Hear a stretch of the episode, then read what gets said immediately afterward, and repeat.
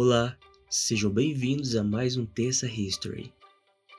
O Terça History de hoje vai te levar para parte do sudeste da Europa, conhecida como os Balcãs. Uma região que já teve muitos conflitos, muitas disputas, ficou até conhecida como barril de pólvora da Europa por reunir uma série de povos com culturas diferentes, cada um deles apoiado por uma superpotência rival. Antes, precisamos entender um pouco mais sobre o assunto.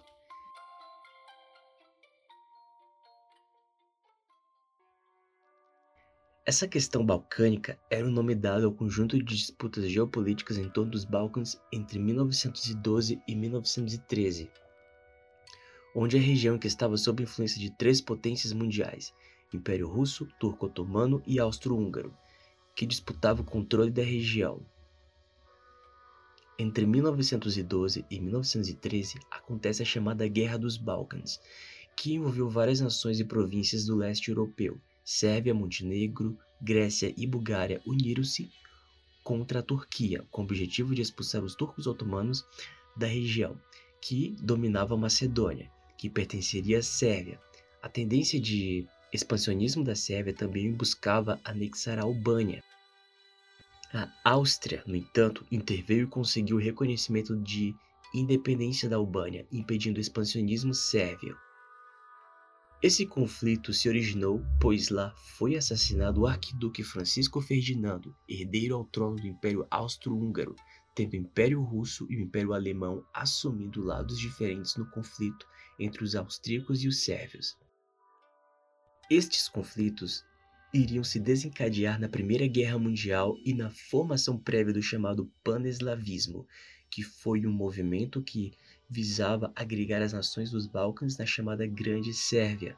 Em outras palavras, caracterizava o interesse hegemônico do expansionismo sérvio na região, com apoio posterior da URSS stalinista. O final da Primeira Guerra e o desmembramento do Império Austro-Húngaro resultou na unificação dos territórios da Croácia, Eslovênia e Bósnia e Herzegovina, com os da Sérvia e Montenegro. Nasce aí o chamado Reino da Sérvia, Croácia e Eslovênia. Durante a Segunda Guerra Mundial, em 1941, a Iugoslávia assina um pacto de amizade com a URSS. A Alemanha, Itália, Hungria e Bulgária então invadiram a Iugoslávia, aproximando-se da Croácia, que fazia oposição e desejava separação, o que os levou a uma aproximação dos croatas com a Alemanha. Não apenas étnico, este episódio também pode ser visto como um conflito político. Um sentido geopolítico do conflito civil nos Balcãs era claro, porém, maquiado pela justificativa de um conflito étnico. Havia, claro, interesses econômicos e territoriais. Com o fim da Segunda Guerra Mundial, proclamada República Federativa da Iugoslávia, ligada ao bloco socialista, até o início da década de 1990, foi mantida tal ordem, baseada em um pensamento unitário de partido único, influenciado pelo stalinismo.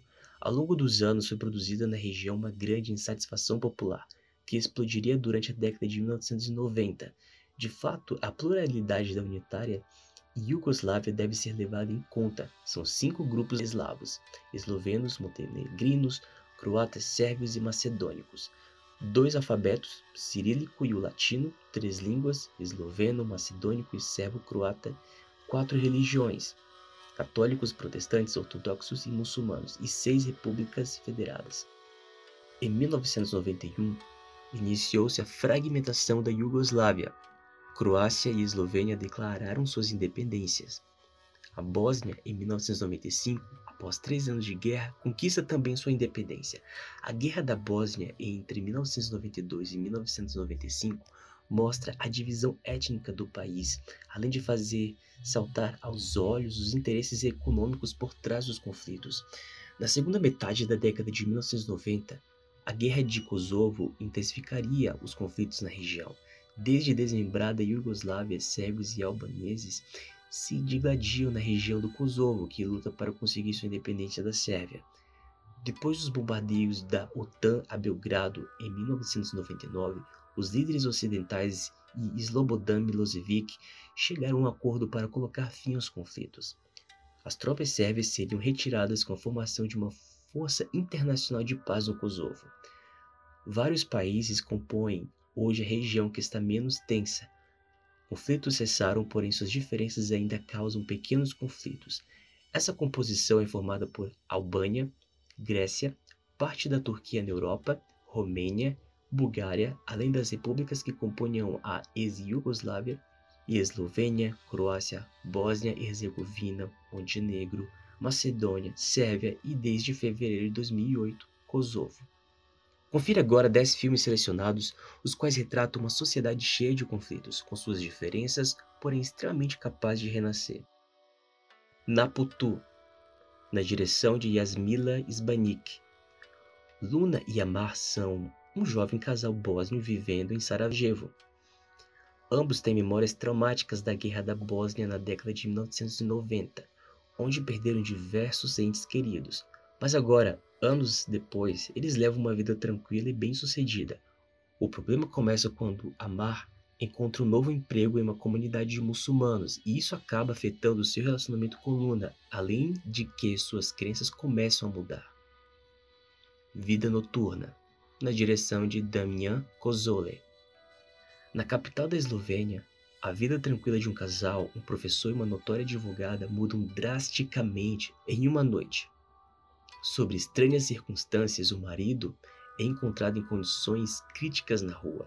Enquanto ele está no hospital lutando pela própria vida, sua esposa Lea tenta entender o que aconteceu e levantar as informações que conseguir.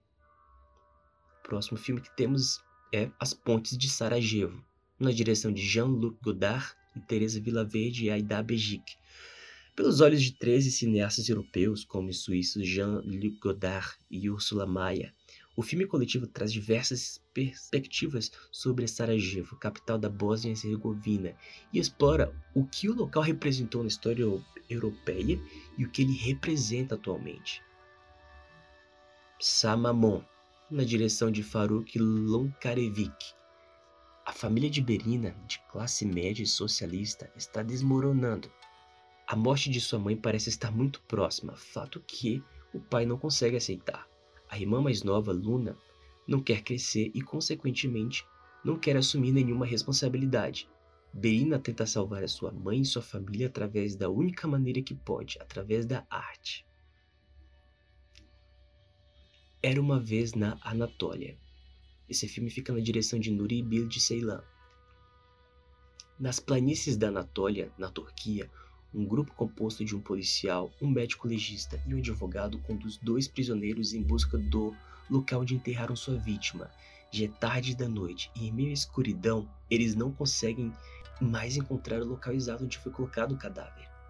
Entre as divagações e deslocamentos, o advogado e o médico começam a se conhecer melhor, percebendo que eles têm pontos de vista muito diferentes sobre a vida. The Stone Speakers esse filme na direção de Igor Dryaka. A queda do comunismo e a guerra civil iugoslava afeta até hoje a área antigamente conhecida como Iugoslávia.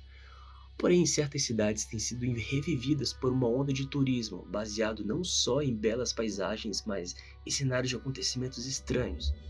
O diretor Igor Dryaka examina a intersecção entre ideologia e turismo em quatro cidades da Bósnia e da Herzegovina. Próximo filme: Todas as Cidades do Norte, na direção de Dani Comlien. Em uma zona inóspita, dois homens fizeram dali seu paraíso particular, repleto de paz e cumplicidade. E mesmo com uma relação não totalmente clara entre os dois, eles sempre experimentaram diversas utopias juntos, mas com a chegada de um terceiro indivíduo, todo equilíbrio pode desmoronar. Sierra Nevada, na direção de Christy Puyo. Larry vai com a esposa à casa da família para comemoração de um ano desde a morte do pai. Lá eles encontram outros familiares das mais diversas gerações. Todos aguardam a chegada de um padre da igreja ortodoxa para realizar uma oração e benzer a casa. Enquanto esperam, as conversas paralelas revelam desde banalidades da vida cotidiana até conflitos entre alguns integrantes. Próximo filme: Morte em Sarajevo, na direção de Dani Stanovic. 28 de junho de 2014, centenário do início da Primeira Guerra Mundial.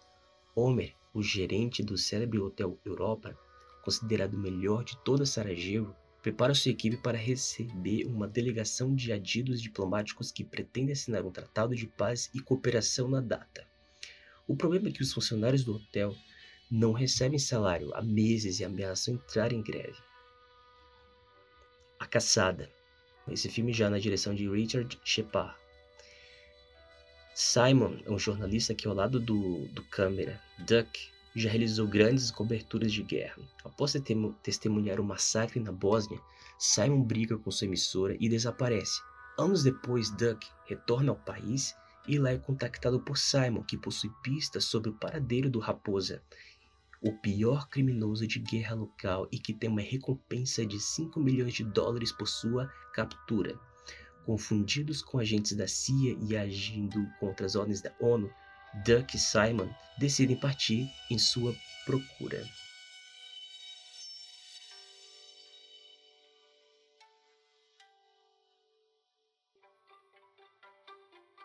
Na próxima semana, seguiremos na cronologia das épocas e com indicações de filmes. Aproveite para saber mais sobre a história aqui no Arte da Vinci. Acesse nosso site www.cinedavinte.com.br. Se inscreva em nosso canal, compartilhe, fique por dentro, fique com a gente, descubra o Arte da Vinci. Até a próxima!